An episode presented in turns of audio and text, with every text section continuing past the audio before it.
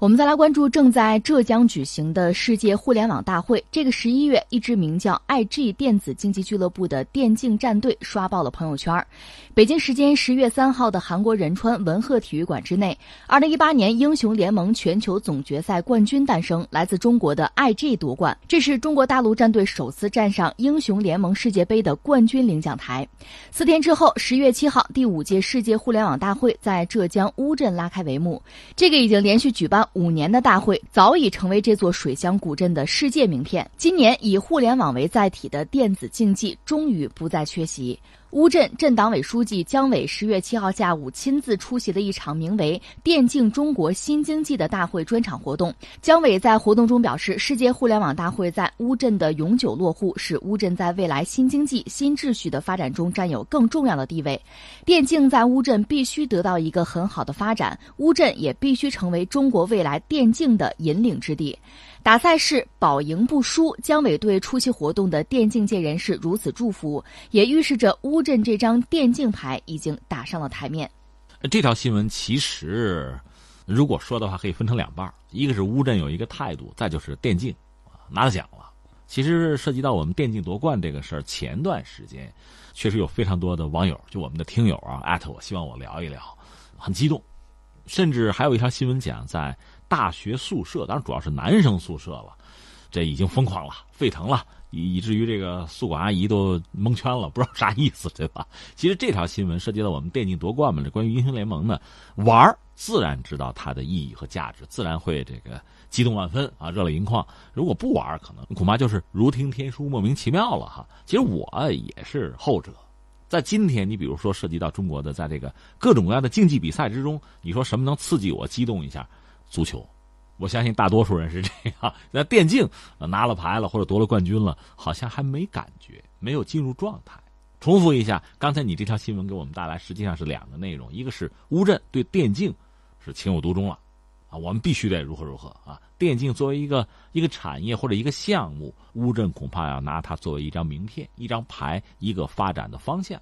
再就是我们英雄联盟拿了冠军了，其实是这么两件事儿。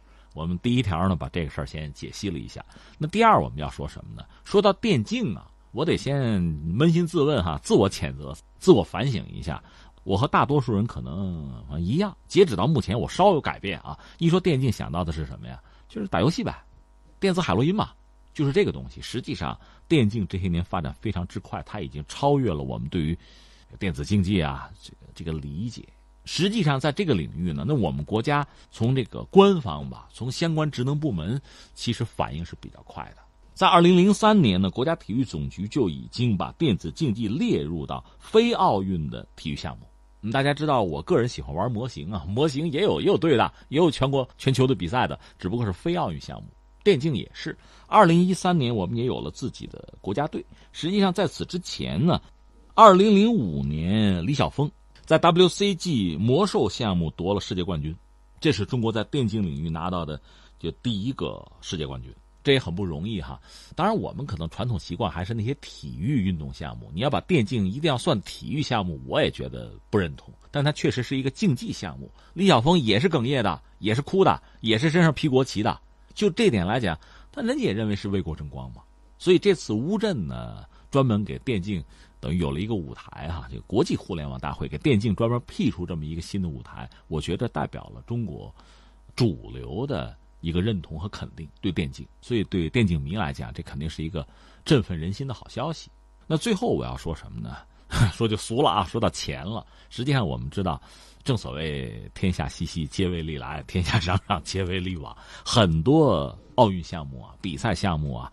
或者说体育运动的这个竞技项目啊，它的背后往往意味着巨大的市场，意味着巨大的收益。也正是因为有了巨大的市场和收益，那这个项目才能够一直玩了下去，可持续发展，长治久安，是这样的。那么电竞呢？一方面我们要说，目前在我们中国吧，它的市场应该说还不是很大，甚至和一些传统的运动项目比起来，你比如足球，世界第一大运动，凭什么叫世界第一大？说到底，意味着巨大的市场。巨大的这个观众的群体，那么电竞呢还有距离，还谈不上是最大的，但它显然是发展最快的，就市场的这个增长也是最快的，所以它的前途无量，恐怕就是这么一个状况。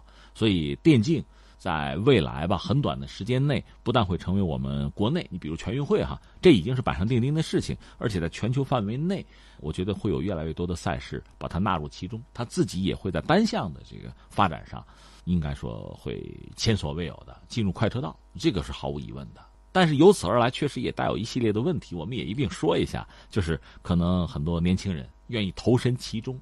当然，很多家长呢，出于这样那样的这个观念上的不同吧，有的可能也觉得这是孩子未来成长发展的一个快车道，愿意让孩子做这个事情。当然，我估计更多的家长会觉得这个是玩啊，不是正道啊，是排斥啊、抵触啊，禁止孩子做，恐怕会出现这样一个特别戏剧性的一个状况。我说说我的看法啊，一个是我觉得电竞本身确实是一个特殊的竞技赛场、特殊的项目，这毫无疑问。你想，当年现代足球啊，或者现代篮球最早搞出来的时候，大家看你也觉得看神仙似的，看鬼怪似的，莫名其妙，是一个特殊的物种，对吧？有这么一个过程。但是电竞，我觉得会大行其道的，这点我觉得我我不会怀疑。那第二个我要说什么呢？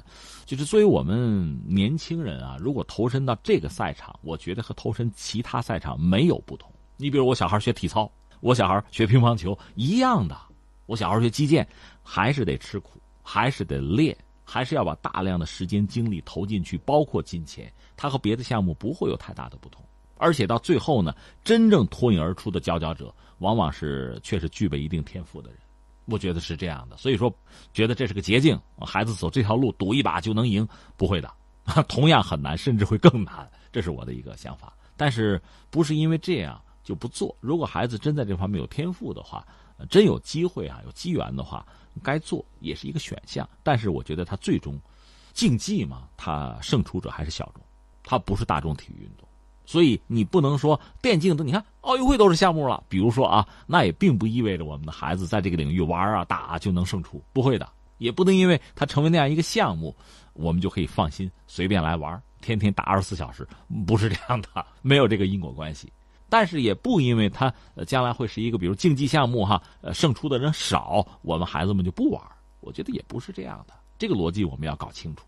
我记得春节前两年不有一个故事吗？是真事儿啊，一个小孩子抓了好多红包，所以就打算就退学，啊，不干了，天天就就打算抢红包，通过这个方式就挣大钱。